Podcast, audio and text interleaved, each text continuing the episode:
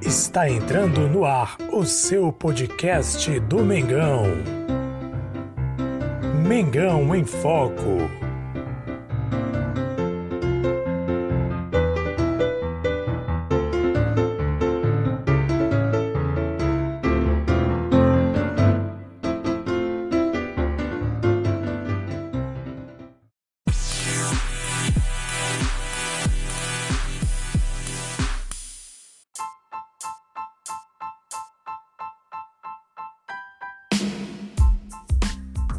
Salve, salve nação rubro-negra! Jesus Massoso com vocês mais uma vez. Aqui é Mengão em Foco trazendo notícias do Mengão queridão. Quisera eu trazer boas notícias. Eu sempre gosto de trazer boas notícias, com aquela alegria, aquela felicidade, aquele clima bom. Tomara que em breve eu traga boas notícias, muito mais boas notícias do Mengão queridão. Mas tenho duas notícias, aliás, uma delas eu posso considerar uma notícia boa.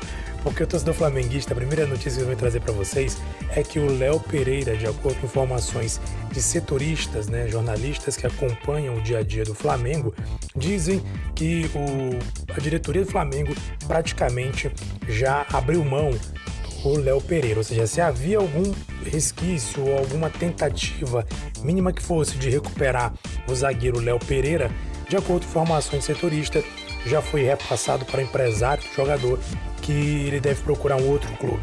Então, provavelmente, possivelmente, o empresário do jogador Léo Pereira já esteja procurando um outro clube para o atleta é, ir jogar ou ir treinar ou ir participar, se integrar a outro elenco que não seja o do Flamengo.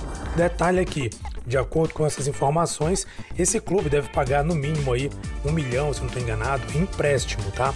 Empréstimo e com possibilidade de compras. Então é muito improvável que um clube, clube brasileiro venha a ser o clube que o Léo Pereira venha a ser a participar ou a ser integrado ou a ser emprestado e depois posteriormente comprado, porque clubes brasileiros provavelmente não terão condições de arcar com esse valor, até porque tem que ser um empréstimo com uma cláusula de venda. Então, provavelmente o empresário Léo Pereira vai procurar no exterior outro lugar.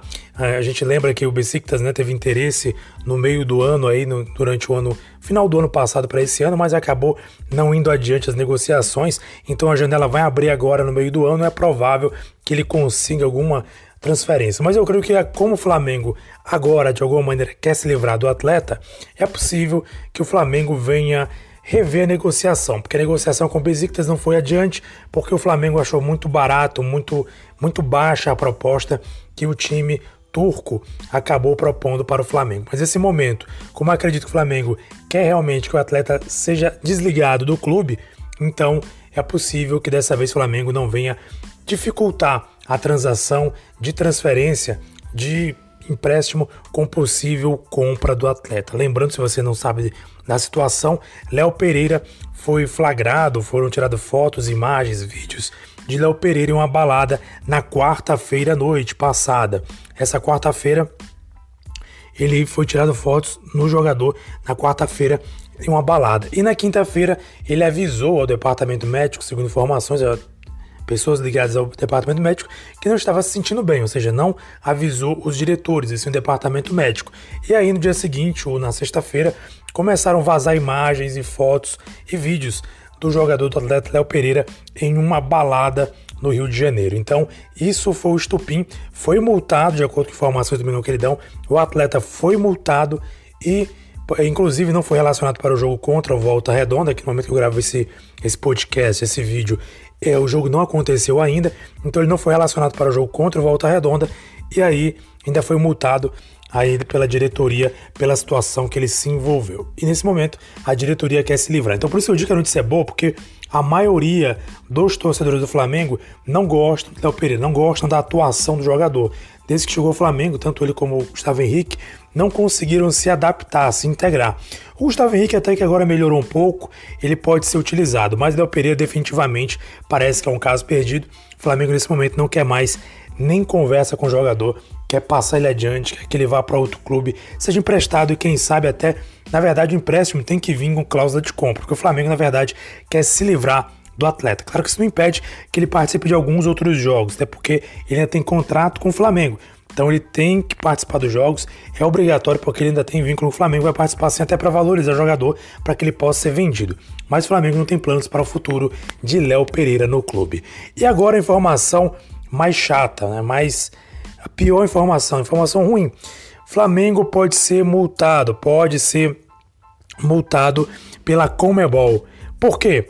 Porque utilizou patrocinadores nas redes sociais quando o regulamento da Comebol proíbe o uso de patrocinadores em competições da Libertadores.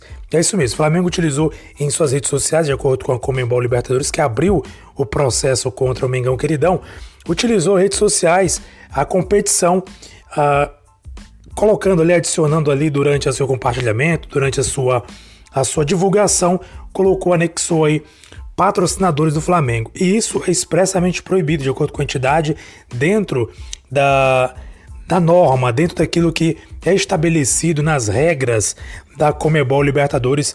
Então, é, o Flamengo pisou na bola. A verdade é essa, galera. Não tem como defender. Se a regra diz, se o regulamento proíbe a utilização de patrocinadores de outros patrocinadores ou patrocinadores do clube na competição, então é certo que isso aí, é, o Flamengo pisou na bola na verdade realmente pisou na bola. Pisou legal.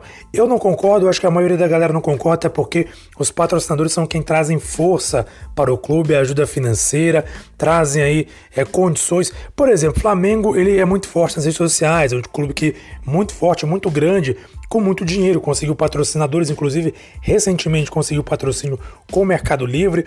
A Amazon aí continua namorando aí um patrocínio com o Flamengo, ou seja, o Flamengo tem patrocinadores fortes e bons patrocinadores que mantêm um clube, que tem uma despesa alta, obviamente. Porém, um detalhe. Pense nos clubes menores ou clubes que estão aí que não têm patrocinadores milionários como o Flamengo tem. Como é que eles vão se manter na competição? Como é que eles vão se manter no geral? Como é que o clube vai se manter pagando salários? Ou seja, como é que eles vão se manter é, como clubes? Porque nem todos, obviamente, vão ter condições de chegar na final ou passar de fase e ganhar um valor em dinheiro. Tem clubes que são tão fracos assim, tanto em elenco como financeiramente, às vezes é consequência da, do, da falta de finança, que o clube não consegue nem avançar para as oitavas. E aí já não ganha é, uma, uma remuneração, um valor, já não ganha uma premiação por avançar em uma fase da competição. Então é complicado, principalmente para clubes pequenos. Por isso que eu discordo, de alguma maneira, da Comebol ter essa proibição de não utilizar patrocinadores externos, que são patrocinadores do clube, compartilhando, é, falando, compartilhando sobre a competição da Libertadores. É um absurdo isso. Mas enfim, a gente não. A regra diz isso, está escrito no regulamento. Como diz o Arnaldo César Coelho, a regra é clara. Então, se a regra é clara, está dizendo que não pode, não pode. E a tendência é que o Flamengo seja multado, ainda não se tem o valor da multa, mas é que o Flamengo seja multado por conta desse descumprimento da, dessa cláusula do regulamento da Comebol Libertadores 2020. O Flamengo tem até o dia 5 de maio para poder apresentar a sua defesa mas eu acho bem improvável, embora o Flamengo possa se defender, que o Flamengo venha se livrar da multa. Talvez possa atenuar a situação, não sei como, né? Isso aí quem vai saber é o departamento jurídico, mas Flamengo pisou na bola, descumpriu a regra e será multado. Vai ter que pagar a multa e é mais dinheiro saindo dos cofres do Mengão Queridão. Galera, por hoje é só. Peço mais uma vez, se você gostou desse vídeo, gostou desse podcast, inscreva-se no canal, ative o sininho para não perder nenhuma notícia sobre o Mengão Queridão. Se você acompanha a gente através do, da plataforma de Spotify, do Anchor, Applecast, ou seja, se você acompanha através de qualquer plataforma de podcast, favorite nosso podcast para sempre receber informações do Mengão Queridão. Afinal de contas, aqui é Mengão em Foco. Um abraço, saudações rubro-negras.